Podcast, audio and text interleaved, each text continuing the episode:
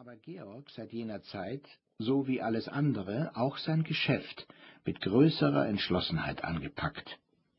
Vielleicht hatte ihn der Vater bei Lebzeiten der Mutter dadurch, dass er im Geschäft nur seine Ansicht gelten lassen wollte, an einer wirklichen eigenen Tätigkeit gehindert.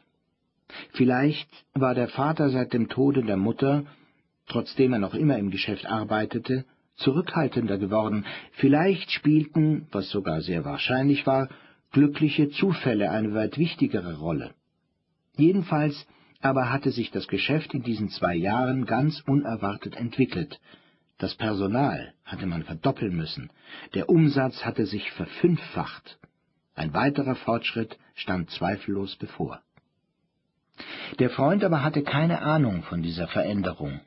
Früher, zum letzten Mal vielleicht in jenem Beileidsbrief, hatte er Georg zur Auswanderung nach Russland überreden wollen und sich über die Aussichten verbreitet, die gerade für Georgs Geschäftszweig in Petersburg bestanden.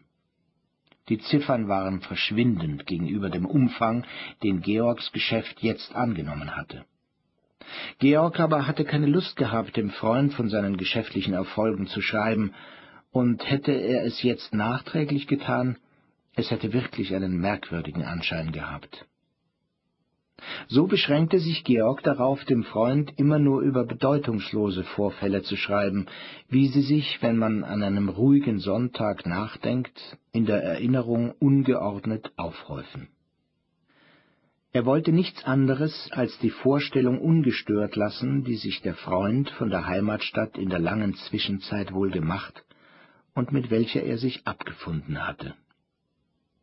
So geschah es Georg, dass er dem Freund die Verlobung eines gleichgültigen Menschen mit einem ebenso gleichgültigen Mädchen dreimal in ziemlich weit auseinanderliegenden Briefen anzeigte, bis sich dann allerdings der Freund ganz gegen Georgs Absicht für diese Merkwürdigkeit zu interessieren begann.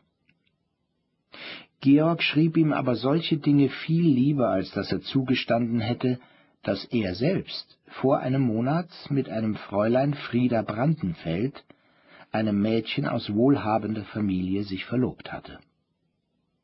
Oft sprach er mit seiner Braut über diesen Freund und das besondere Korrespondenzverhältnis, in welchem er zu ihm stand.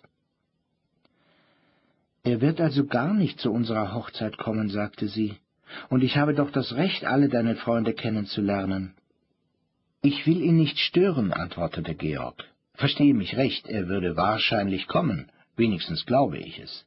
Aber er würde sich gezwungen und geschädigt fühlen, vielleicht mich beneiden und sicher unzufrieden und unfähig, diese Unzufriedenheit jemals zu beseitigen, allein wieder zurückfahren.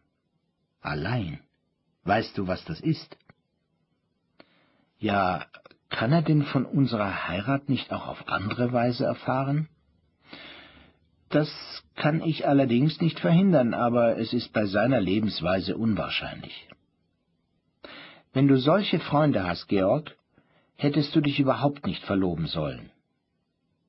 Ja, das ist unser beider Schuld, aber ich wollte es auch jetzt nicht anders haben. Und wenn sie dann rasch atmend unter seinen Küssen noch vorbrachte, eigentlich kränkt es mich doch, hielt er es wirklich für unverfänglich, dem Freund alles zu schreiben.